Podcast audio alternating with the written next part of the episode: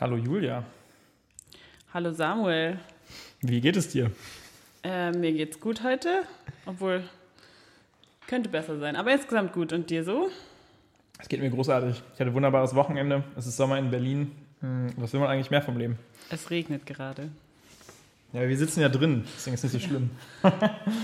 ähm, ja, äh, ich bin Samuel, 24 Jahre alt, Unternehmer. Haben das letzte Mal schon geklärt, dass ich mich so nennen darf. Aus Berlin, ähm, bin im Bereich digitale Produkte tätig mit meinem Unternehmen. Und du bist? Ich bin Julia, 25 Jahre alt und ich studiere Philosophie an der FU in Berlin. Und ja, interessiere mich für gesellschaftliche Themen insgesamt und rede gern mit Samuel darüber. Genau, wir machen heute unsere dritte Folge von äh, Ja, aber, der politische Diskussionspodcast. Genau. Genau. Worüber wollen wir heute reden, Julia? Unser heutiges Thema ist Schulpflicht. Und wir wollen einfach mal darüber reden, wie die Situation in Deutschland ist, also was das bedeutet, Schulpflicht und was es für Alternativen in anderen Ländern gibt. Und dann, ja, wie wir das so finden. Genau, genau. Ähm, ja, lass uns da doch direkt mal einsteigen. Es gibt in Deutschland eine Schulpflicht, äh, einen Schulzwang sogar. Und was bedeutet das? Ist natürlich, ähm, wie alle Dinge, die so mit der Schule zu tun haben, im Landesrecht verankert. Ähm, und da ist es äh, unterschiedlich nach Ländern, aber grundsätzlich gibt es eigentlich in der Regel neun bis zehn Jahre Voll, äh, Vollzeitschulpflicht und anschließend oft eine Berufsschulpflicht. Ähm, genau, aber ich glaube, das Entscheidende, worauf wir uns wahrscheinlich heute fokussieren sollten, sind eben diese neun bis zehn Jahre Vollzeitschulpflicht. Genau. Ähm, was bedeutet das? Ähm, in der Regel, ähm, also die Schulpflicht besteht aus drei, aus drei Aspekten. Das ist die Schulanmeldungspflicht, die Schulwahlpflicht und die Teilnahmepflicht. Bedeutet, ähm, grob gesagt, ja, Eltern müssen ihre Kinder in einer Schule anmelden, ähm, müssen eine, eine, Schule, eine Schule wählen und die Kinder sind dann natürlich auch verpflichtet, am Schulunterricht teilzunehmen. Hm, genau, ich habe mir, hab mir ein bisschen angeschaut, was passiert eigentlich, wenn man sich nicht äh, dran hält. Ich erinnere mich noch als, als Kind, als ich äh, gefragt habe, Mama, was passiert denn, wenn ich nicht zur Schule gehe? Da wurde mir gesagt, dann kommt die Polizei und bringt dich dahin. Mhm. Und äh, das stimmt tatsächlich auch. Ähm, das ist natürlich jetzt nicht, nicht das, was sofort passiert. Ähm, grundsätzlich ist erstmal ein Verstoß gegen, ähm, gegen die Teilnahmepflicht am Unterricht äh, eine Ordnungswidrigkeit durch die Eltern. Theoretisch könnte es auch eine Ordnungswidrigkeit durch die Kinder sein, wenn sie eben strafmündig sind was ja bei Schulkindern oft nicht der Fall ist. Ähm, genau, und da gibt es dann eben Geldstrafen und tatsächlich auch Freiheitsstrafen von bis zu sechs Monaten. Das äh, hängt auch davon ab, ähm, ja, in welchem Bundesland man ist und das äh, ist dort eben unterschiedlich geregelt. Ähm, äh, und ja, ich glaube, dann also wird man da eben durch die verschiedenen Maßnahmen gehen. Ne? Also erst gibt es eine, gibt's eine Ordnungswidrigkeit, eine Strafzahlung, das äh, kennt man ja vielleicht auch schon, ist ja öfter mal in den Medien, wenn dann irgendwie Kinder später aus den Sommerferien wiederkommen, weil die Eltern sich gedacht haben, wir gönnen uns hier noch mal eine halbe Woche länger oder so. Und dann gibt es halt da Strafzahlungen, das ist so, ist sagen wir noch die weicheste Form. Aber es ist schon auch so, dass dann eben äh, Kinder zwangsweise zur Schule gebracht werden. Also sie werden da von der Polizei abgeholt und dann in die Schule gebracht. Und die Polizei soll an der Stelle eben die, die Schulen bei der Durchsetzung der Schulpflicht unterstützen. Ähm, genau. Und äh, die radikalste Maßnahme dann irgendwann ist der Entzug des Personensorgerechts. Also bedeutet, ähm, ja, auf, auf Deutsch, äh, den, den Eltern werden ihre Kinder weggenommen als äh, Antwort auf äh, den Verstoß gegen diese Schulpflicht. Genau. Was nur sehr selten passiert, dass es so weit kommt. Hast du da Zahlen zu? Nee, ich habe keine Zahlen dazu, aber ich habe quasi gelesen, dass es sehr selten passiert. Ja. Ich habe keine genauen Zahlen. Was auch noch interessant ist, ist, dass man in Deutschland ein Recht auf Schulbesuch hat, egal ähm, was der Aufenthaltsstatus der Kinder ist.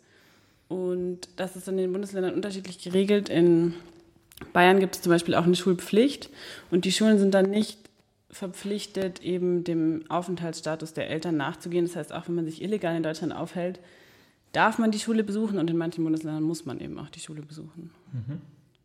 Ja.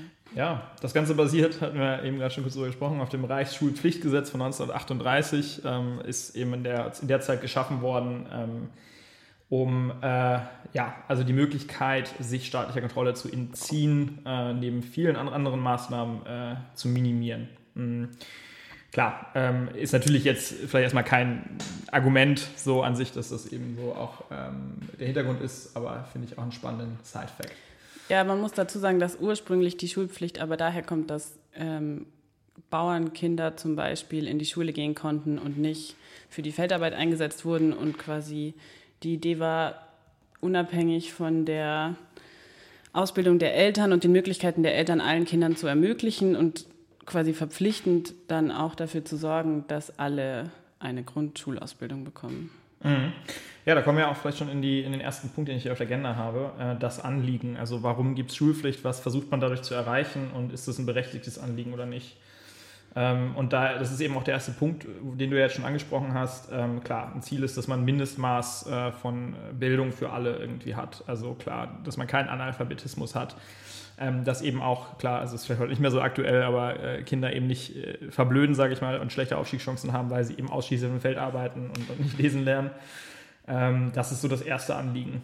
Mhm glaube, klar, was, was hängt da so dran? Natürlich irgendwie, ich glaube, ein gewisser gesellschaftlicher Zusammenhalt, den man darüber sicherstellen möchte ähm, und, und natürlich auch ähm, ja, soziale Ungleichheiten ähm, vielleicht zu reduzieren. Also ich glaube, wenn wir eine Situation haben, wo eben äh, nur wenige Leute überhaupt irgendwie äh, lesen und schreiben lernen, ähm, dann klar, also wäre dieses Land, glaube ich, wahrscheinlich weniger wohlständig und die sozialen Ungleichheiten tendenziell wesentlich größer das ist, glaube ich, vielleicht so das, was, da, was dahinter steht, dieses Mindestmaß an Bildung für alle. Genau, und alle sollten eben ein Recht auf Bildung haben und mhm. dann muss quasi auch der Staat dafür sorgen, dass man das wahrnehmen kann Klar. und erstmal ein Angebot schaffen.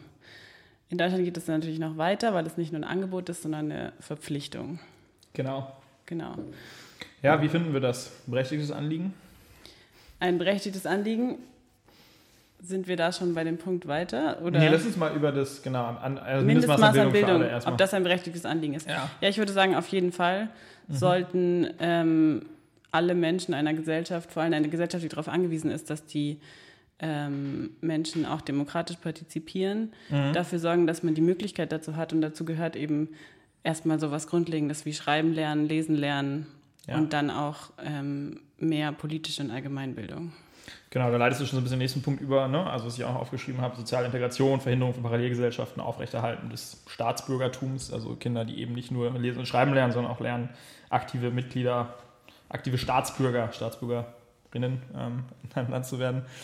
Ähm, genau. Aber ich glaube, erstmal Mindestmaß an Bildung für alle, dass das ein berechtigtes Anliegen ist, brauchen wir, glaube ich, nicht drüber diskutieren. Ich gehe nee. fest davon aus, dass man irgendwo darüber ähm, natürlich so ein Mindestmaß auch an, an Chancengleichheit, Chancengerechtigkeit auch sicherstellen kann, ähm, was am Ende auch für die langfristige Stabilität einer Gesellschaft unverzichtbar ist. Das würde ich äh, so, so unterschreiben. Also ich glaube, da brauchen wir, brauchen wir nicht drüber streiten.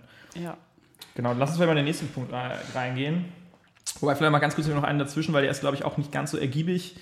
Ähm, aber habe ich so der Vollständigkeit halber mal hier, das ist so der Schutz der Kinder vor Verwahrlosung. Ähm, bedeutet äh, am Ende, das ist ja auch so eine Aufgabe, die vielleicht die, so die Jugendämter haben, Kinder vor ihren eigenen Eltern äh, zu schützen, ähm, wenn es eben äh, ja, drauf ankommt. Ähm, und das genau, ist eine Aufgabe, die Jugendämter im, in letzter Instanz wahrnehmen, aber natürlich schon lange davor, bevor dann eben ein Eingriff des Jugendamtes ist ja schon auch relativ radikal dann, ähm, bevor es dazu kommt, äh, ist eben die Tatsache, dass eigentlich alle Kinder in Deutschland äh, in die Schule gehen, ähm, schon mal eine Maßnahme, die das auf jeden Fall auch potenziell äh, reduzieren kann, also eine Verwahrlosung von Kindern.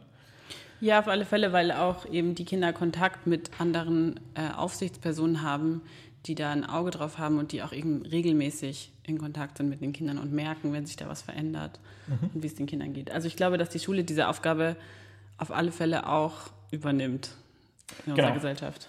Ja, auch das, glaube ich, ähm, total berechtigtes Interesse. Ähm, klar, also man kann das natürlich jetzt auch noch ähm, so radikal gehen, ähm, dass man sagt, irgendwie ähm, Eltern haben, haben das Recht, ihre Kinder so zu behandeln, wie sie das für richtig halten. Aber ich glaube, das sehen wir wahrscheinlich beide nicht so, sondern das hat ganz eindeutige Grenzen und diese Grenzen überschritten werden, ist es die Aufgabe des Staates, äh, dagegen vorzugehen. Und damit der Staat dazu in der Lage ist, äh, muss er da an der Stelle ähm, ja, über die Institution Schule auch ein Auge drauf haben, um, um das überhaupt machen zu können.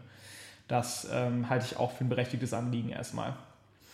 Genau, ja. lass uns mal zum dritten Punkt. Genau, also ich habe das mal so zusammengefasst: ne? soziale Integration, Verhinderung von Parallelgesellschaften und Aufrechterhalten des Staatsbürgertums.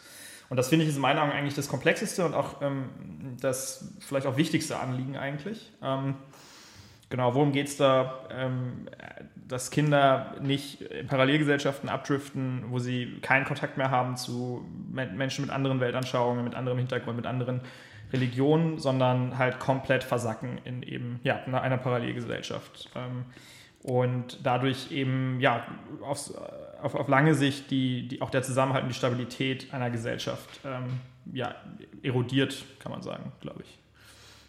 Ja, also bisher sind wir uns ja völlig einig, was die Aufgaben der Schule betrifft.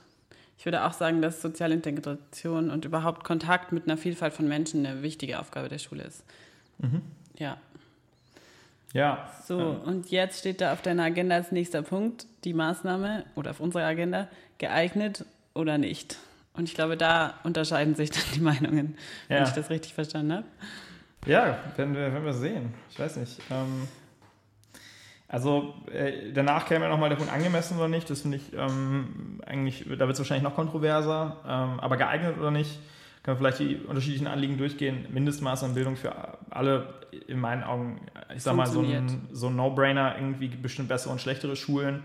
Aber es wird sichergestellt, dass alle lesen und schreiben können und äh, 1 plus 1 äh, wissen, was 1 plus 1 ist. So ein bisschen darüber hinaus noch. Aber das, das erstmal grundlegend funktioniert das in unterschiedlicher Qualität wahrscheinlich, je nach Standort, Lehrkraft äh, und so. Aber so eine Bottomline gibt es, die auch relativ hoch ist. Ja, es gibt, ja. glaube ich, tatsächlich immer noch Menschen, die auch dadurch fallen, durch die Lücken im System und, und nicht lesen und schreiben lernen. Aber grundsätzlich wird die breite Masse schon gebildet in dieser Hinsicht. Also ich würde sagen, das funktioniert. Ja. Ja. Denke ich auch. Ähm, ja. Dann Schutz der Kinder vor Verwahrlosung. Meinst du, da erfüllt die Schule ihre Aufgabe oder? Also ich glaube halt, ähm, ich meine, man hat natürlich keinen Vergleich. Was wäre, wenn? Also wenn es keine Schule gäbe. Klar, es gibt immer Fälle, wo Kinder auch dieses komplette Raster fallen und zu Hause verhungern, ähm, getötet werden von ihren Eltern. Ne? Also es sind immer diese grausigen Stories, die dann irgendwie durch die, durch die Medien gehen. Ähm, keine Ahnung, ich glaube, Kevin aus Bremen ist ja so eine Riesenstory gewesen, der irgendwie monatelang im Kühlschrank seiner Eltern war und es ist keinem aufgefallen. So. Das sind natürlich Extremgeschichten. Ähm, ich würde jetzt mal die These aufstellen, dass, klar, also wir wissen nicht, wie es wäre, wenn es keine Schule gäbe und wahrscheinlich wäre das alles noch viel schlimmer jetzt. Also ist natürlich Spekulation. Ja. Ja, es ist wahrscheinlich auch schon so, dass es steht und fällt hat auch mit der Schule, auf die die Kinder gehen. Es gibt Lehrer, die interessierter sind an ihren Schülern und Lehrer, die quasi da auch nur ihre Zeit absitzen. Und das macht wahrscheinlich einen Riesenunterschied, vor allem bei sowas wie ähm, Verwahrlosung zu Hause, wo man ja doch irgendwie den Kindern ein bisschen Aufmerksamkeit schenken muss, um, mhm. um das mitzubekommen. Aber ich hoffe mal und ich bin optimistisch, dass das im Großteil doch auch funktioniert und dass, dass die Kinder auch dadurch quasi geschützt, geschützt werden. Ja. Also die Wahrscheinlichkeit, dass es auffällt, wenn ein Kind jetzt irgendwie komplett abgemagert ist oder ähm, Wunden hat, die irgendwie von Gewalteinwirkung kommen, dass, das, dass man das mitbekommt, wenn ein Kind in der Schule auftaucht, ist relativ hoch. Ähm, klar, das, es fällt einfach auf. Genau. Ähm, ja, dritter Punkt. Ähm, soziale Integration, Verhinderung von Parallelgesellschaften, Aufrechterhalten des Staatsbürgertums. Also ich finde eigentlich vielleicht den letzten Punkt ähm, in diesem, ich sag mal, ja, ähm, diesem Komplex ähm, eigentlich am spannendsten. Ähm, Julia, glaubst du, dass Kinder in deutschen Schulen zu aktiven Staatsbürgern herangerzogen werden, die partizipieren am demokratischen Geschehen, die sich Gedanken machen, die sich eine eigene Meinung bilden können und auf Grundlage dessen eben ja, ihr, ihr politisches Handeln ähm, auch ableiten? Tut, tut das deutsche Schulsystem das? Ja, das ist natürlich eine sehr äh, breite Frage. Ich bin mir nicht sicher, ob das tatsächlich für alle gilt. Es ist ja auch so, dass wir immer noch das dreigliedrige Schulsystem haben. Mhm. Das heißt, wahrscheinlich wird zum Beispiel das Staatsbürgertum ähm, den Gymnasiasten oder Gymnasiastinnen mehr beigebracht als auf der Hauptschule. Mhm. Ähm, die Verhinderung von Parallelgesellschaften würde ich sagen, zumindest kommen die Kinder alle in Kontakt mit anderen Ideen mhm. und mit anderen Menschen. Wenn man dann natürlich trotzdem außerhalb der Schule irgendwie nur sehr wenig Einflüsse hat, die aus unterschiedlichen Richtungen kommen, kann das trotzdem passieren. Mhm. Ähm, ja, das ist halt ja. halt wieder so, ne? Dieses, ähm, wir wissen nicht, wie es wäre ohne. Ähm, ich glaube prinzipiell, ähm, ich finde, das hat auch das, äh, kann ich mal kurz hier mal vorlesen, haben wir vorab schon drüber gesprochen. Äh, das Bundesverfassungsgericht, ich glaube aus dem Jahr 2008 ist das Urteil, ähm, als, als da sich auch irgendwie Eltern durch alle Instanzen geklagt haben, ähm, hat das Verfassungs-, Bundesverfassungsgericht eben auch ähm, als, als Grundlage für diese Schulpflicht und eben auch damit verbundene Zwangsmaßnahmen ähm, argumentiert, dass Schulen besser dafür geeignet sind, ähm, Kontakte mit der Gesellschaft und den ihr vertretenen unterschiedlichen Auffassungen nicht nur gelegentlich stattfinden zu lassen, ähm, sondern Teil einer mit dem regelmäßigen Schulbesuch verbundenen Alltagserfahrung sind. Und äh, die Allgemeinheit hat eben ein berechtigtes Interesse daran, die Entstehung von religiös oder weltanschaulich motivierten Parallelgesellschaften entgegenzuwirken und Minderheiten zu integrieren. Genau. Ja.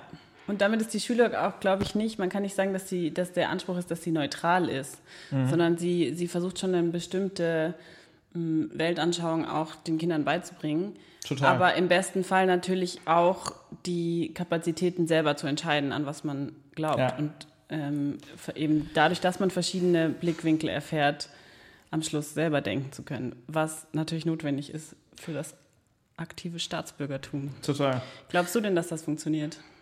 Ich sehe das sehr kritisch. Also ich glaube erstmal prinzipiell, ne, also das äh, vielleicht kurz ein bisschen theoretischer Hintergrund. Also ich, ich glaube prinzipiell so, dass das Prinzip eines Staates irgendwie eine sinnvolle Sache ist. Also Menschen tun sich halt in bestimmten Gruppen zusammen, ähm, die historisch irgendwie gewachsen sind und bilden dann gemeinsam irgendwie so ein Staatswesen. Und ähm, das funktioniert halt deshalb ganz gut, weil die äh, ähnliche Weltanschauungen haben, ähnliches Werteverständnis haben. Ich glaube, wenn wir einem Land leben würden, wo irgendwie, sagen wir mal, 50 Prozent der Menschen in diesem Land davon überzeugt sind, dass ähm, Homosexualität mit dem Tode bestraft werden sollte und 50 Prozent ähm, aus voller Überzeugung für ähm, die vollkommene Gleichstellung ähm, der, der gleichgeschlechtlichen Ehe sind, dann haben wir ein Problem. Also ich glaube, dann wäre die Gesellschaft, ist natürlich jetzt ein extremes Beispiel, aber dann würde die Gesellschaft sehr schnell sehr auseinanderdriften und die ähm, Menschen würden nicht mehr friedlich zusammenleben.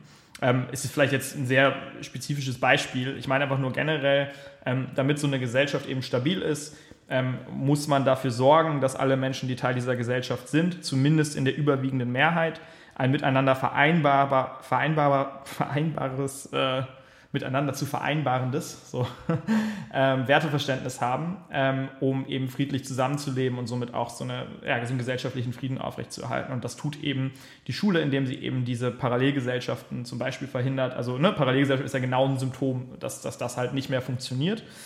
Ähm, und genau, deswegen ist das erstmal total ja, gerechtfertigt, das auch so machen zu wollen. Und ich glaube auch notwendig ähm, für die Funktionsweise eines Staates, das auf die eine oder andere Weise sicherzustellen.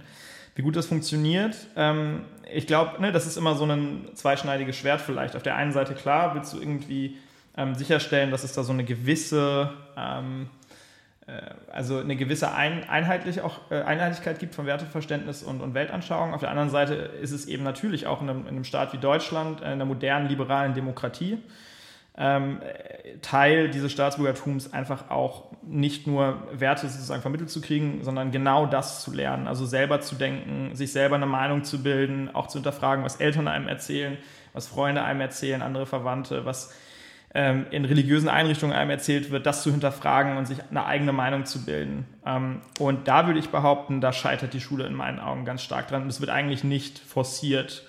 Also ich persönlich, ähm, also berichte natürlich aus einer eigenen Erfahrung auch, ich bin ja auch zur Schule gegangen. Ähm, und ich habe den Eindruck, dass ähm, das deutsche Schulsystem stärker darauf also viel stärker darauf ausgelegt ist, ähm, Wissen zu vermitteln, aber nicht das aktive Hinterfragen und das selberdenken zu fördern. Und deswegen glaube ich, mh, wenn man das als, als essentiellen Teil des Staatsbürgertums versteht, dann scheitert die Schule an der Stelle. Ähm, okay, weil sie, aber du würdest sagen, Wissen zu vermitteln ist auch eine Aufgabe der Schule? Genau, ja. das ist ja das Mindestmaß. Aber dann quasi ja. auch das, das Denken zu lernen. Genau, so. total. Ja, ich muss sagen, also das ist natürlich das Problem, wenn man aus eigenen Erfahrungen schöpft. Aber im Kontrast zum Beispiel zu Italien ähm, ist unser Schulsystem sehr viel mehr darauf ausgelegt, auch selber zu denken und nicht nur Schulbücher auswendig zu lernen. Also der Unterricht wird ja viel interaktiv gestaltet und Du, du sollst nicht nur nachsprechen, was vorne gesagt wird, du darfst ja auch Fragen stellen und so. Das ist gar keine Selbstverständlichkeit überall. Ja, aber, aber ja, du würdest sagen, es reicht nicht. Es reicht überhaupt nicht. Ich glaube, das ist immer so ein Problem, ähm, wenn man die Qualität von staatlichem Handeln bewertet. Ähm, dann wird auch so ein Argument ange angeführt, ach guck mal, andere machen es noch schlechter. Aber das ist für mich halt nicht die Benchmark, sondern... Ähm, okay, fair. Ja. Ähm, trotzdem vielleicht, man kann ja auch Dinge verbessern auf Dauer und, und das noch verstärken. Genau, also da komme ich vielleicht, ähm, also ist da glaube ich auch so meine Grundhaltung, die sich da ähm, jetzt auch in der Zeit, in der ich äh, mich vorbereitet habe, über das Thema nachgedacht hat, so entwickelt hat. Ähm, ich finde das Anliegen oder alle Anliegen, die wir gesprochen haben, ähm, total gerechtfertigt. Es sind gute Anliegen, unterstützenswerte Anliegen. Ich glaube auch, dass äh, Schule an sich eine Institution ist, die geeignet ist, um äh, diese Anliegen zu erfüllen, ähm, aber nicht die Art und Weise, wie Schule in, ja, oft gemacht wird in Deutschland. Ich glaube, dass da einfach ähm, ja, vieles wesentlich besser laufen müsste, damit ich eben, und da kommen wir jetzt vielleicht auch zum nächsten Punkt, ähm, damit ich diese sehr tiefgreifende Maßnahme, eben ähm, Schulzwang, äh, angemessen finden würde, ähm, um diese Maßnahme ähm, angemessen finden würde, um diese Anliegen, die wir beschrieben haben, auch zu erreichen. Und aktuell ähm, würde ich sagen, ne, das ist nämlich der nächste Punkt, die Maßnahme ist sie angemessen oder nicht. Können wir erstmal darüber sprechen, was, was ist die Maßnahme? Am Ende sagt der Staat dir ja für einen Zeitraum von mindestens zehn Jahren, ähm, wo du den allergrößten Teil deiner Zeit zu verbringen hast und wie du es zu verbringen hast. Das ist ein massiver Eingriff in persönliche Freiheitsrechte und der ist in meinen Augen, ähm, kann nur mit, mit ganz, ganz starken Argumenten gerechtfertigt sein. Und da würde für mich, äh, ist eben der Anspruch, dass ähm, diese Maßnahmen, also dass diese Maßnahme eben auch erfolgreich ist, also dass sie in extrem hoher Qualität ausgeführt wird. Und dadurch, dass die Qualität eben so ist, aus meiner, äh, meiner Meinung nach, ähm, würde ich sagen, ist es eben nicht angemessen, um diesen massiven Eingriff in die persönlichen Freiheitsrechte zu rechtfertigen.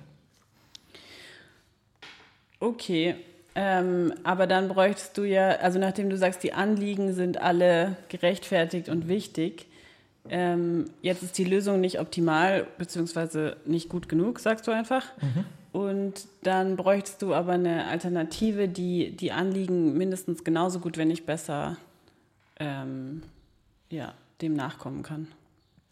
Mm, ja, also ich glaube, die bessere Alternative wäre halt ein gutes Schulsystem. okay, aber das ist ja, das kann man ja auch mit der Schulpflicht. Ja, ich glaube, aber eine Schulpflicht ist nur, also ich glaube, das ist vielleicht der Punkt. Also für mich ist eine Schulpflicht nur dann okay, wenn äh, das Angebot, was zur Erfüllung dieses, dieser Pflicht erbracht wird, extrem hohen Qualitätsstandards gerecht wird. Solange das nicht der Fall ist, ist die Schulpflicht nicht angemessen in meinen Augen. Okay, aber wieso arbeiten wir dann nicht daran, dass die Qualitätsstandards besser werden? Ja gut, aber trotzdem, bis wir da so einen Punkt erreicht haben, ähm, werden wir ja weiterhin massiv in die individuellen Freiheitsrechte von Millionen von Menschen eingreifen, ohne dass es angemessen wäre. Naja, was heißt Freiheitsrechte? Das sind ja Kinder. Das die heißt, haben keine Freiheitsrechte, oder? Nein, aber wenn, wenn der Staat nicht entscheidet, dass, wie sie sich bilden, dann machen das die Eltern. Also die Kinder selber haben mhm. eigentlich nie die Chance, das zu entscheiden. Ähm, jetzt ganz grob nur quasi, wo die Bildung stattfindet. Ähm, also das heißt, Kinder machen eh nicht, was sie wollen und sie für richtig halten, weil sie das als Kinder nicht können. Ähm, Nein, sondern bei quasi der Staat ist verpflichtet, an bestimmten Stellen für das Wohlergehen der Kinder zu sorgen und quasi für ihre, mhm. ähm, für ihre Rechte einzustehen und manchmal auch gegenüber den Eltern. Ja, und das also ich ist glaube, dann für mich keine Frage mehr von Freiheit, sondern von, von quasi, wer kümmert sich darum, dass, dass die Kinder das wahrnehmen können, was sie wahrnehmen sollten. Ja, aber ich glaube, da ist ja trotzdem auch dann das erste, also das Recht liegt dann ja erstmal rein natürlich, also als Naturrecht kann man das vielleicht bezeichnen bei den Eltern. Also es ist ja, entspricht ja der menschlichen Natur, dass Eltern darüber entscheiden, ähm, was sie mit ihren Kindern machen, grob gesagt. Und das heißt, das ist erstmal in meinen Augen immer so, so der Default. Ähm, und und der, der Staat muss sich dafür rechtfertigen, in, dieses, in diese natürliche Freiheit einzugreifen. Naja, so ist unsere Gesellschaft organisiert. Also was heißt Naturrecht? Wir, wir denken halt quasi Kinder als... Als Eigentum des Staates. Nein, aber auch als Eigentum der Eltern auch nicht. Als was also, denken wir sie denn? Ja, das ist die Frage. Weil Kinder sind ja nicht mündige Menschen, ähm, wie man sie für quasi einen Staat denkt, sondern am Anfang sind sie quasi erstmal sehr verletzbar. Und dann ähm, haben die Eltern ein Recht darauf, über die Kinder zu entscheiden, oder hat der Staat die Pflicht, die Kinder zu schützen, wenn die Eltern sich falsch entscheiden? Ja, die stehen, das sind eben zwei, zwei oder ein Recht und eine Pflicht, genau. die miteinander im Konflikt stehen im Zweifelsfall, ja. Ja, aber ich würde sagen, es gibt kein Naturrecht darauf. Man könnte ja auch, also es gibt Gesellschaften, die auch anders organisiert sind, wo dann nicht quasi die Eltern verantwortlich sind für die Kinder, sondern vielleicht die Großeltern oder die Gemeinschaft oder ja, genau, aber das finde ich halt überhaupt nicht erstrebenswert. Also ähm, ich persönlich, also. Okay, ich, ich glaube, wir schweifen auch ab. Weiß ich nicht. Ich finde es eigentlich ähm, wahrscheinlich eigentlich genau ähm, ja, der philosophische Unterbau dieser Frage. Ähm, also. Wer darf entscheiden, was mit Kindern passiert? Dürfen die ich Eltern. Ich glaube halt, also du sagst ja jetzt, der Staat hat eine Pflicht, die Kinder zu schützen. Aber ja. diese Pflicht greift auch erst dann, wenn ähm, ein Schutz vor etwas notwendig wird. Und der wird nur dann notwendig, wenn Kinder, äh, wenn Eltern ihrer Pflicht, sich um die Kinder zu kümmern, nicht nachkommen. Und das ist ja in dieser Situation wird das ja schon vorweggenommen. Also es wird so eine Generalverurteilung gemacht, von wegen Eltern sind tendenziell gefährlich für Kinder. Ja, oder es wird halt gesagt, man kann auch sagen, der Staat ähm, kommt dieser Verantwortung nach, quasi unabhängig davon, was die Eltern tun. Sie also, zu schützen. Auch wenn es keinen Grund gibt, sie zu schützen. Sie zu bilden. Ja, gut, sie zu bilden, das ist ja nochmal eine andere Frage. Also. Also auch sie zu schützen, weil, weil ich meine, das Jugendamt macht ja mehr als nur die Schulpflicht, der Schulpflicht nachzukommen. Das ist richtig. Aber, ähm, warte, ich habe gerade den Faden verloren. Was war denn die Grundfrage? Ach so, dass die Eltern Naturrecht haben und dass der Staat daran eingreift. Genau, also ich glaube, ähm, also wo, wo, kommen wir denn eigentlich Freiheit her? Also ist der Default, dass der Staat eigentlich verpflichtet ist, sich um Kinder zu kümmern und Eltern müssen ihr Recht, sich selber um ihre Kinder zu kümmern, erkämpfen? Oder ist die Situation eigentlich andersherum?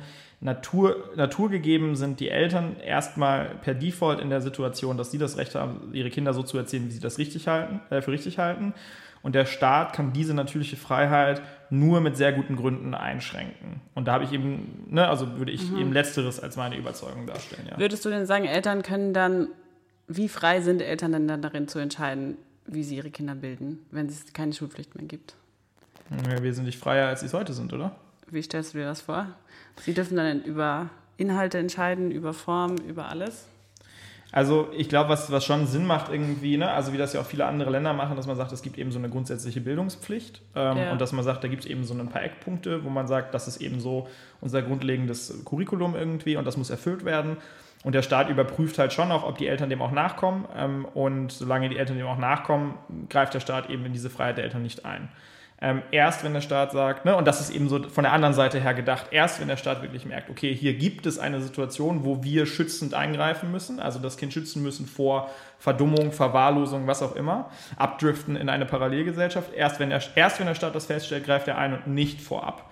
Und ähm, da würden dann die Eltern, klar, hätten dann, ich sag mal, alle Freiheit, das auch so zu erfüllen. Das könnten sie selber machen, das können sie in meinetwegen selbst organisierten Lerngruppen machen, wie auch immer. Also mhm. aktuell ist es ja so, die Möglichkeit, dir auszusuchen, wie deine Kinder gebildet werden, sind ja auch extrem eingeschränkt. Das ist ja so ein bisschen ne, take it or leave it. Also oder ja. leave it not. genau. Ja.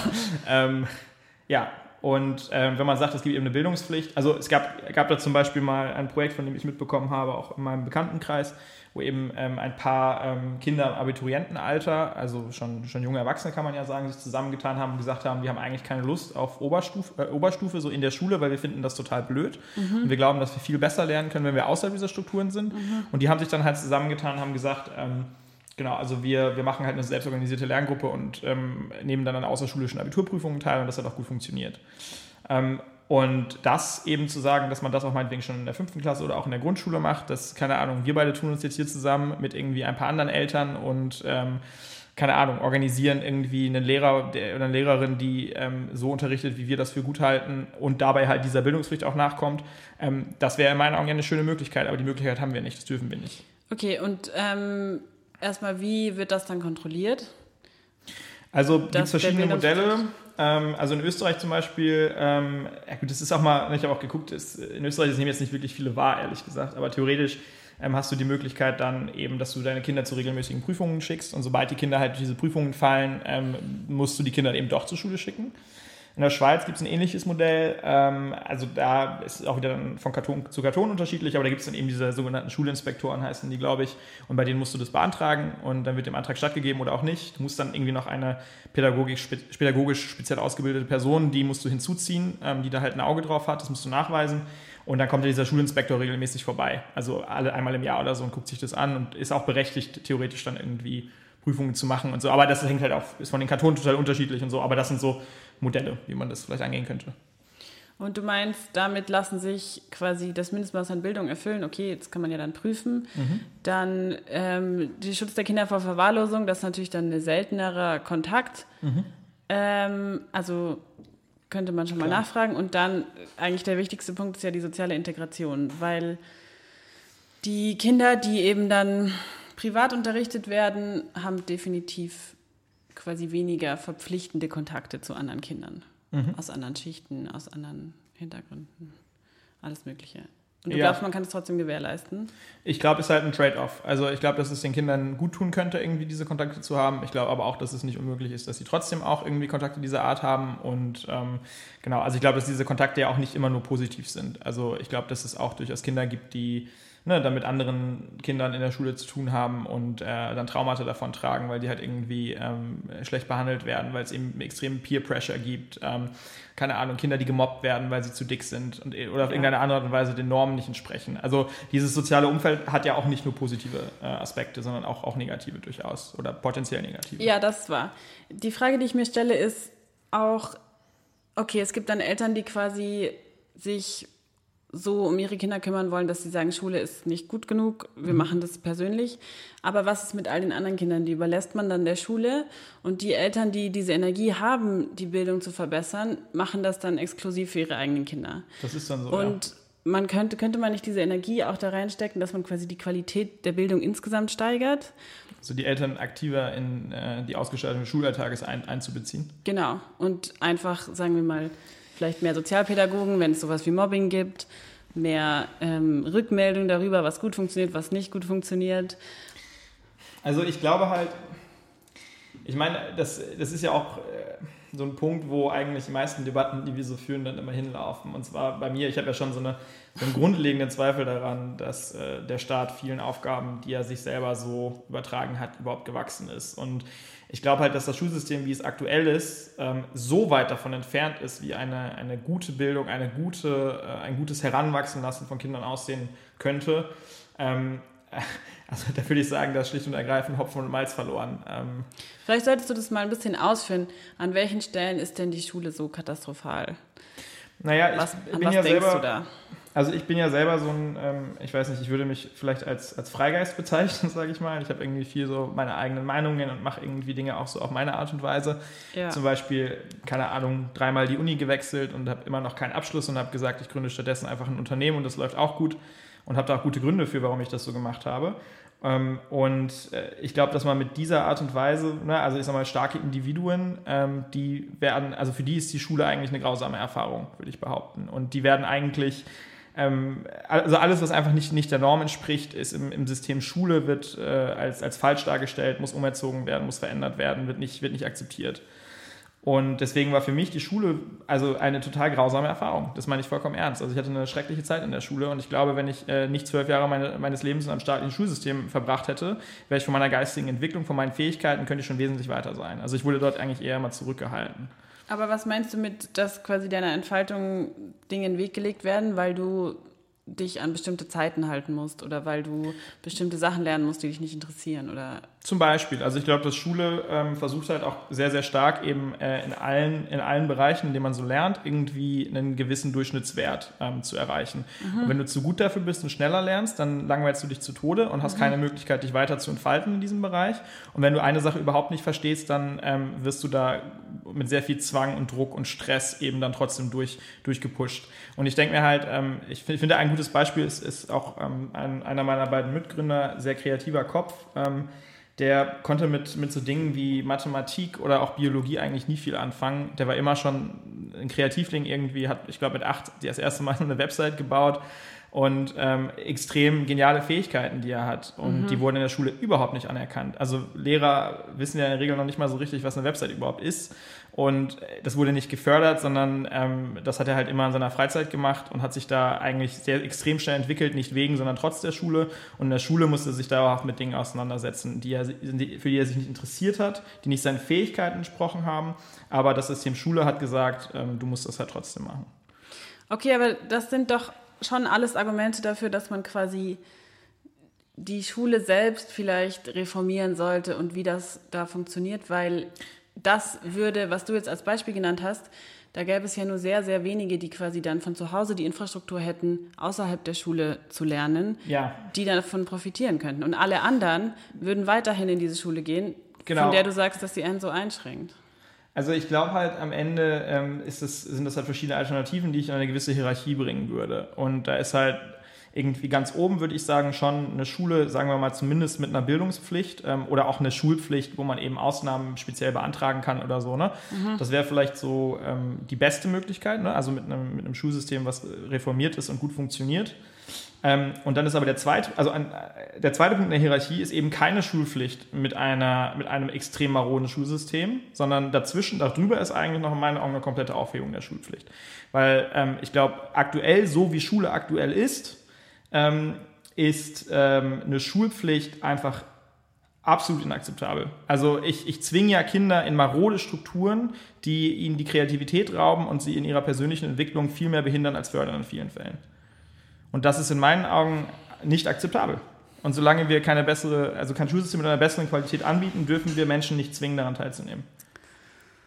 Okay, ähm, ich glaube, die Personen, die du im Kopf hast, sind die, die quasi von sich aus schon sehr viel Energie mitbringen und mhm. Wissensdurst und alles und die dann quasi in der Schule an Grenzen stoßen, weil ihren individuellen Bedürfnissen nicht gerecht wird. Genau, ja. Ähm, weil die Schule ihnen nicht gerecht wird. Und ich glaube, also ich verstehe das und ich glaube auch, dass die Schule da viel machen könnte, was quasi die Bedingungen dafür verbessern würde. Zum Beispiel, dass man nicht, sagen wir mal, in allen Fächern Abitur machen muss und wenn man eine äh, Begabung hat, die sehr technisch ist, dann darf man quasi sich da mehr ausleben und das, das wird dann angeboten, einfach auf verschiedenen Stufen. Ähm, aber ich glaube, es schadet auch Leuten, die sehr begabt sind, nicht zu lernen, in einer Gesellschaft zu leben, wo das nicht allen so geht und dass man quasi ähm, Rücksicht nehmen muss auf eine Gruppe. Und dass man auch in der Schule lernt, eben als Gruppe zu funktionieren und als Gruppe Dinge zu lernen. Und ich, ich befürchte, dass wenn dann so, also wenn man quasi die begabten Kinder alle sehr individuell außerhalb der Schule fördert, dass sich das aufspaltet auf Dauer. Ich glaube ja, dass diese individuelle Förderung nicht nur, ich sag mal, für die besonders begabten Kinder gut ist. Also ich glaube ja auch, dass gerade Kinder, die Schwierigkeiten haben, überhaupt irgendwie einen Hauptschulabschluss zu machen, ähm, die werden ja auch gezwungen, in ganz vielen Bereichen Leistungen zu erbringen, in denen sie nicht begabt sind. Ähm, also äh, das ist, tut ja allen Beteiligten nicht gut. Aber du, also die werden ja, egal ob Schulpflicht oder nicht, weiterhin ihre Bildung aus der Schule wahrscheinlich bekommen, weil sie keine andere Möglichkeit haben. Ja, total. Und das ist auch, ähm, ich sag mal, ja, traurig. Deswegen sollte man die Schule insgesamt quasi da Energien reinstecken, das zu verbessern. Genau. Weil sonst schreibst du die, die halt ab. Abschaffen. Wir schaffen erst die Schulpflicht ab, dann arbeiten wir mit Hochdruck an der, an der, an der grundlegenden Reform unseres Schulsystems. Und wenn wir, wenn, wenn ich dann äh, das nächste Mal zur, zur Inspektion der Qualität des Schulsystems komme und meinen Haken drüber mache, dann können wir die Schulpflicht zurückbringen. Aber bitte so rum und nicht andersrum. Das heißt quasi in der Zwischenzeit würdest du manchen erlauben, ähm, nicht unter dem System leiden zu müssen, unter dem alle anderen leiden müssen. Ja, ich glaube, es ist einfach, also es ist für mich eine so massive Einschränkung, ein so massiver Eingriff in ähm, ja, meine persönliche oder auch natürlich von anderen Individuen in die, in die Entfaltung ähm, der Persönlichkeit, ähm, der, der in meinen Augen ja, unter diesen Bedingungen absolut inakzeptabel ist. Okay, ich habe tatsächlich die Schule nicht als so einschränkend erlebt wie du, hm. weil ich schon das Gefühl hatte, dass auch viel angeboten wurde, was man wahrnehmen konnte und nicht musste. Und es gab natürlich, es gibt natürlich schon die, die Pflichtfächer ja, und alles. also ich übertreibe jetzt auch ein bisschen. Es war, ja. nicht, jeder, es war nicht jeder Tag äh, schlecht. und es hat mir tatsächlich, also diese Aufgabe der sozialen Integration, würde ich sagen, da hat die Schule Dinge geleistet, die ich sonst so nicht erlebt hätte, weil ich in Kontakt mit Menschen gekommen bin, die ich sonst nie kennengelernt hätte. Ja, klar, genau, aber das ist wieder so eine Frage, ne? was ist die Benchmark? Und klar, es könnte, es wäre, könnte alles noch, also hat, hat, bestimmt auch was Gutes, aber ich vergleiche das ja mit, was wir leisten könnten mit diesem Schulsystem. Also ähm, wenn es darum geht, Kinder dabei zu unterstützen, sich persönlich zu entfalten. Ähm, und wenn man damit, das damit vergleicht, was möglich wäre, ähm, in meinen Augen sind wir, sind wir ganz weit hinter dem zurück, ähm, was an Qualität da geleistet werden könnte. Und ähm, nur, weil, nur weil das alles noch schlimmer gehen würde und auch nicht alles schlecht war, heißt das ja nicht, ähm, ja, es ist für mich keine ausreichende Rechtfertigung für diesen, diesen massiven Eingriff in, in persönliche persönliche Freiheitsrechte.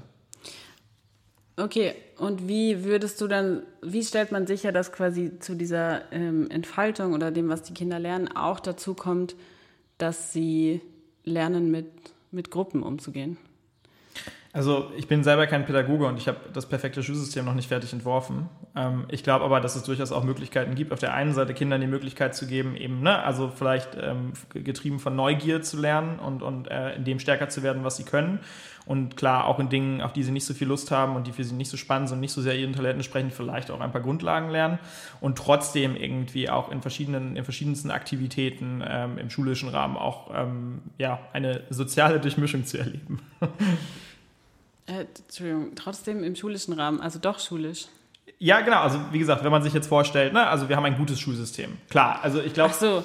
Ja, also solange wir sagen, die Schule ist nicht gut genug, um eine Schulpflicht zu rechtfertigen, einen Schulzwang zu rechtfertigen, ähm, wie machen wir das da? Klar, also das ist natürlich eine Sache, die wahrscheinlich zu kurz kommen wird, aber ist halt ein Trade-off. So, also ich würde sagen, lieber reduzieren wir die Möglichkeit zur sozialen Durchmischung für viele Kinder, als diesen massiven ähm, Freiheitsrechte-Eingriff weiter hinzunehmen.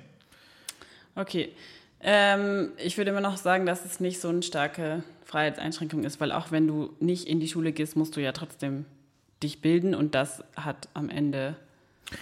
Klar, ist natürlich ein bisschen die Frage, wie, wie präzise man dann und wie umfangreich auch diese ähm, Curricul Curriculums, das ist glaube ich nicht der richtige Plural, Curricula wahrscheinlich, ähm, die auch sind. Ähm, klar, also ist es nach wie vor auch ein Freiheitseingriff, aber ein Freiheitseingriff ist ja per se nicht falsch, sondern ein Freiheitseingriff muss aber gerechtfertigt werden. Und ähm, je stärker der Freiheitseingriff, desto stärker muss die Rechtfertigung sein. Und okay. der Freiheitseingriff einer Bildungspflicht ist geringer als der einer Schulpflicht und ähm, da reicht ja vielleicht dann auch ähm, diese Interessen oder diese Anliegen, die wir besprochen haben, reichen da ja auch aus, um das zu rechtfertigen die, die Bildungspflicht, okay, aber die Bildungspflicht hat natürlich nicht das mit, den, mit der sozialen Integration als Element mit drin. Also nee, wirklich gar nicht. Das ist richtig. Und ja. es gibt ja auch, es gibt ja auch Länder, in denen ähm, Homeschooling zum Beispiel erlaubt ist, wo das dann passiert, wo halt Kinder quasi nie in Kontakt kommen mit alternativen genau, es ist Immer ein Trade-off. Es ist immer ein Trade-off, klar. Und ähm, das würdest du einfach in Kauf nehmen wollen? Das würde ich erstmal, also würde ich erstmal in Kauf nehmen wollen, ja. Okay. Und glaubst du, dass dann ähnlich viel Energien in die Verbesserung der Schulen insgesamt fließen, wenn die Eltern, die am meisten sich für die Bildung ihrer Kinder interessieren, die Möglichkeit haben, sich anderweitig darum zu kümmern? Ich glaube, dass wenn wir generell, also es wird ja auch nicht dazu führen, dass dann irgendwie nur Homeschooling oder so stattfindet, sondern eben und die unterschiedlichsten Formen ähm, der Beschulung, sage ich mal. Also das, was ich jetzt gesagt habe, zum Beispiel, ne, wir tun uns zusammen mit noch ein paar anderen Freunden und äh, schaffen eine, eine, kleine Bildungseinrichtung äh, für unsere Kinder. Ähm, ich glaube, dass da extrem viel Innovation passieren kann. Also dass da die unterschiedlichsten Menschen die unterschiedlichsten Dinge ausprobieren werden. Und ähm, klar, das wird erstmal, ähm, also wird bestimmt auch viel, viel schief laufen. Ich habe mir das Szenario noch nicht äh, äh, bis ins letzte Detail ausgemalt, um ehrlich zu sein. Aber ich glaube, dass erstmal diesen Freiraum zu geben, ähm, die unterschiedlichsten Arten und Weisen, ähm, Kinder heranzubilden, ähm, äh, dass diese Freiheit dazu führt, dass da viel Innovation passieren wird, dass da viele Modelle ausprobiert werden, äh, werden können und, und schließlich dann auch ähm, vielleicht so eine Art Wettbewerb entsteht zwischen den verschiedenen Modellen und ähm, am Ende sich da halt auch was, was durchsetzt, was tendenziell eine wesentlich höhere Qualität hat als das, was wir jetzt haben. Es gibt ja auch schon verschiedene Modelle. Es gibt ja Waldorfschulen und Montessori-Schulen, die quasi ein alternatives ähm, genau. Bildungsangebot haben, wo die Kinder ja. sehr viel mehr selber entscheiden dürfen zum Beispiel oder wo eben diese individuelle Entwicklung mehr genau. betont wird. Wie stehst du denn dazu? Du würdest sagen, das reicht nicht als alternatives Angebot? Nee, ich finde, das ist schon, ist schon gut. Also ist ja schon, geht das schon in die richtige Richtung. Also ich sag mal, wenn wir jetzt hier ähm, gemeinsam in Koalitionsverhandlungen eintreten müssten ähm, und du sagst Abschaffung der Schulpflicht, da habe ich eine Blockadehaltung, das ist mit mir nicht zu machen, dann würde ich von dieser Haltung vielleicht auch abrücken und dann dir einen Kompromiss aus den Rippen leiern. Und einer wäre dann zum Beispiel, dass wir sagen, wir fangen mal an damit, dass irgendwie ähm, ja, die Möglichkeit, alternative Schulen äh, zu eröffnen und zu führen, dass die massiv vereinfacht werden. Also, dass wir da einfach viel mehr Freiheit geben an, an Einrichtungen, eben zu sagen, wir machen jetzt hier eine Schule auf, die einfach anders ist. Ne, wo man vielleicht nicht äh, die letzte Minute des Schulalltages eigentlich nach sowieso dann trotzdem einem staatlich vorgegebenen Curriculum ausgerichtet ist. Und wo, es, wo ich dann auch als Schule sagen kann, keine Ahnung, ich, in meiner Schule fängt der Unterricht um 10 an und nicht um 8, keine Ahnung, das ist meine Entscheidung oder so. Ähm, wenn wir da einfach viel mehr Freiheit an die Schulen geben, auch selber Dinge zu gestalten, ähm, und dann darüber einfach auch sehr, sehr schnell eine Verbesserung erschaffen, dann fände ich, bis wir irgendwie diese Verbesserung auch, auch deutlich, äh, deutlich spürbar erreicht haben, eine Schulpflicht zwar nach wie vor, würde ich das noch kritisch sehen, aber ich sage mal, das ist ein Kompromiss, auf den ich mich einlassen würde. Ähm, für, also im, im Sinne der, äh, des, des Koalitionsvertrages. Des Koalitionsvertrages ja. ähm, oh, also. Ist warm, ne? Ja. ja. Wir haben ähm, das Fenster zugemacht, um die Hintergrundgeräusche etwas drauf zu reduzieren. Ja. Aber ich glaube, wir können auch langsam zum Ende kommen. Wir sind schon wieder sehr lang dabei. Ach, was ich jetzt vergessen. Genau, ich glaube, wir haben so die letzten beiden Punkte, ohne die offiziell zu nennen, eigentlich schon ganz gut auch beackert. Nebenwirkungen, ne? also das war ja jetzt auch so ein Abwägen von Nebenwirkungen, worüber wir gesprochen haben.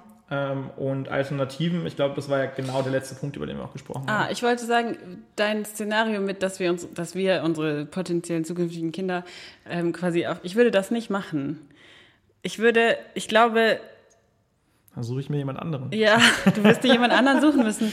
Ich glaube, Niklas wäre dabei. Das ist ähm, der. Äh, ich hätte tatsächlich Sorge, dass eben quasi, dass sich dann die Kinder nicht mehr genug austauschen können mit Menschen, die quasi nicht schon ich selektiv vorher aber schön wäre es doch, dann könnten wir das, was wir da aufbauen, auch noch ähm, anderen Kindern eröffnen und gezielt auch Kindern zum Beispiel auch aus, aus, aus sozial schwierigen Verhältnissen. Das könnten wir ja gerne machen.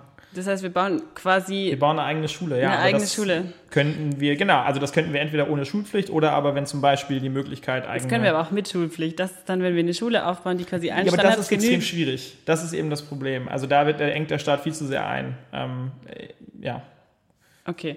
Ähm, und das, das Problem, was immer das Problem ist, wenn man quasi so viel Freiheit hat, ist, es steht und fällt mit den Menschen. Weil ja, das kann natürlich klar. ins Negative ausgenutzt werden oder ins Positive. Das ist dann nicht mehr ausnutzen, sondern es kann halt genutzt werden oder ausgenutzt werden, sagen wir so. Und, und da ist dann immer die Frage, wie viel Regulation braucht man, um quasi das negative Ausnutzen zu verhindern und gleichzeitig noch genug zu ermöglichen. Und ich glaube, wir ziehen einfach die Grenze an einer ganz anderen Stelle. Das glaube ich auch. Ja. Ich glaube, das äh, ist eigentlich äh, der Kern, warum wir überhaupt unterschiedlicher Meinung sind, weil wir da einfach eine andere, also eine grundverschiedene Ansicht zu haben. Ähm, ne? Also unter welch, also was eigentlich hinreichende Bedingungen sind für den Staat, um Freiheit einzuschränken. Und ähm, dir würde ja. wahrscheinlich schon äh, die Möglichkeit, dass ein paar Menschen etwas ausnutzen, ähm, reichen, um eben sehr restriktiv als Staat auch vorzugehen. Es kommt auch immer davon, was da eingeschränkt Klar. wird und so, aber ich würde sagen, Klar. Schulpflicht. Und für, ich habe da vielleicht eher eben so diese Grundhaltung, ne, die sich ja, glaube ich, auch in den meisten Debatten, die wir führen, dann niederschlägt, dass ich sage, erstmal ist der Mensch frei und wenn der Staat eingreifen will, braucht er sehr gute Gründe und dass einfach ein paar wenige äh, einen, einen, einen Freiraum ausnutzen im negativen Sinne reicht halt nicht immer unbedingt, um die, die Freiheit vieler massiv einzuschränken. Ja, und dann sind wir noch unterschiedlicher Meinung, was Freiheit das wie stark einschränkt. Okay. ja, wollen wir zum Ende kommen? Ähm, ja, unser Koalitionsvertrag ist jetzt geschlossen. Nein. Ja. ähm, genau. Und genau, jetzt wisst ihr ein bisschen mehr über Schulpflicht und was man so dagegen sagen kann und warum das vielleicht trotzdem aber auch eine gute Sache ist. Ähm, wir hoffen, es hat euch Spaß gemacht zuzuhören. Ja. Und genau, ihr seid machen, auch nächstes Mal wieder dabei. Ja, hoffentlich wieder in drei Wochen. Vielleicht schaffen wir es diesmal. Ich glaube, drei Wochen wäre eigentlich ein cooler Rhythmus. So. Ich glaube, zwei ist zu viel, aber alle drei Wochen. mehr als einmal im Monat. Ja. Ja. Okay, wir können es versuchen. Genau. Und sonst kommt sie halt, wenn sie kommt, gell? Ja, und genau, wir freuen uns über, über Feedback. Meistens kriegen wir das ja von unseren Hörerinnen und Hörern persönlich, weil das äh, wahrscheinlich noch nicht groß über den Freundes- und Bekanntenkreis hinausgeht. Ähm, falls ihr uns doch nicht persönlich kennen solltet und das jetzt hört, dann äh, ja, könnt ihr wahrscheinlich ähm, in den gängigen Podcast-Apps, in denen ihr uns so findet, auch einen Kommentar hinterlassen. Da müssen wir uns vielleicht mal mit beschäftigen, wie das Oh so ja, geht. das finde ich richtig schön. Ja. Schreibt gerne Kommentare, positiv, negativ. Wir nehmen alles. Genau. Ja, danke. Genau. Dann. Danke, Samuel. Und. Danke, Julia. Ciao. Ciao.